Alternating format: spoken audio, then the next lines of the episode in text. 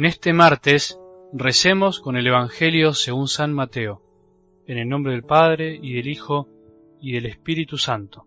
Se adelantó Pedro y le dijo, Señor, ¿cuántas veces tendré que perdonar a mi hermano las ofensas que me haga? ¿Hasta siete veces? Jesús le respondió, No te digo hasta siete veces, sino hasta setenta veces siete. Por eso el reino de los cielos se parece a un rey que quiso arreglar las cuentas con sus servidores. Comenzada la tarea, le presentaron a uno que debía diez mil talentos. Como no podía pagar, el rey mandó que fuera vendido junto con su mujer, sus hijos y todo lo que tenía para saldar la deuda. El servidor se arrojó a sus pies diciéndole, Señor, dame un plazo y te pagaré todo. El rey se compadeció, lo dejó ir y además le perdonó la deuda. Al salir, este servidor encontró a uno de sus compañeros que le debía cien denarios y tomándolo del cuello hasta ahogarlo le dijo, Págame lo que me debes. El otro se arrojó a sus pies y le suplicó, Dame un plazo y te pagaré la deuda.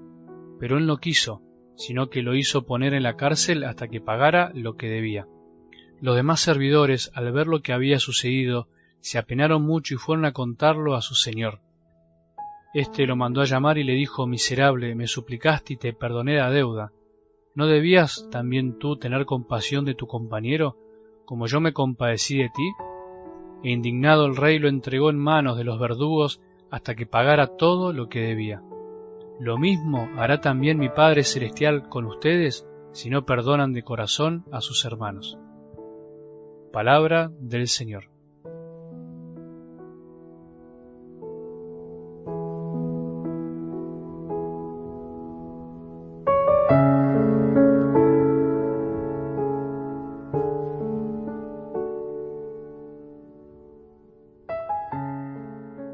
En el mundo en el que vivimos, en donde parece que todo se compra y se vende, casi sin querer podemos ir perdiendo el sentido de la gratuidad, del don, de lo que es regalado y no necesita nada a cambio.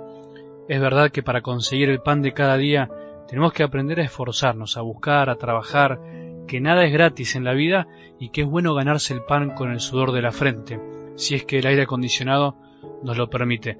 Pero en la vida de la fe, en la vida del discípulo de Jesús vale más la frase de Santa Teresita, todo es gracia, todo es gratis, todo es don, todo lo bueno que tenemos es recibido. ¿Sabías eso? No es mérito nuestro, es dado sin que nos pidan nada a cambio. Por eso es lindo volver a escuchar lo del domingo pasado, una y mil veces.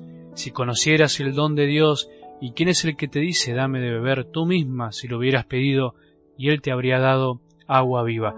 No hay que olvidarse que ser cristiano es reconocer el don, reconocer lo gratuito, reconocer que somos amados, que somos buscados, que fuimos encontrados por Jesús aún cuando éramos pecadores. La cuaresma es también un camino de reconocimiento del don, de volver a conocer lo que supuestamente conocemos. Ahora, ¿lo conocemos? ¿Conocemos el don de Dios? ¿Pedimos continuamente esta gracia, el agua viva que nos saca la sed? Hoy no podemos dejar de repasar algo del Evangelio. No es uno más, es un canto a la bondad y misericordia de Dios y por otro lado es un cachetazo a nuestra desfachatez de exigirle a Dios lo que después nosotros muchas veces no queremos vivir por olvidadizos. La pregunta de Pedro es necesaria para todos. Es bueno hacérsela a uno mismo. ¿Tenemos que perdonar siempre? En definitiva es eso. ¿Tiene límite nuestro perdón? ¿O es como dicen algunos por ahí, eso solo lo perdona Dios, eso es imperdonable, o también la otra, yo no soy quien para perdonar. ¿Escuchaste esas frases que andan dando vueltas por ahí? Los dichos populares muchas veces están llenos de sabiduría y de evangelio, pero otras veces están repletos de medias verdades o de excusas para no hacer lo que en realidad podríamos hacer si quisiéramos y creyéramos en las palabras de Dios. La parábola de Jesús de hoy tiene una comparación casi ridícula, absurda. Para simplificarlo sería así. El servidor que no perdona una deuda de unos centavos antes se le había perdonado una deuda de millones. A uno le sale decir casi sin pensar, qué espanto, yo jamás haría una cosa así. En realidad, te diría, o por lo menos lo pienso así, Jesús nos está diciendo, eso hacen ustedes cuando no quieren perdonar a alguien. No estar dispuesto a perdonar es comportarse como este servidor olvidadizo. Es tan infinita la distancia entre lo que nos perdonó Dios y nos perdonará a lo largo de la vida que no llegamos a comprenderla, no conocemos el don de Dios y por eso somos capaces de hacer esta ridiculez tan grande y absurda. Cuando no perdonamos, sin darnos cuenta, estamos tomando del cuello a alguien hasta ahogarlo con tal de que nos devuelva lo que nos quitó, lo poquito que nos quitó, la fama, la paz, la dignidad y tantas cosas más. La falta de perdón es la medida de nuestro pobre amor, es la medida de nuestra incapacidad de darnos cuenta lo que Dios ya nos perdonó aún antes de que hubiéramos nacido.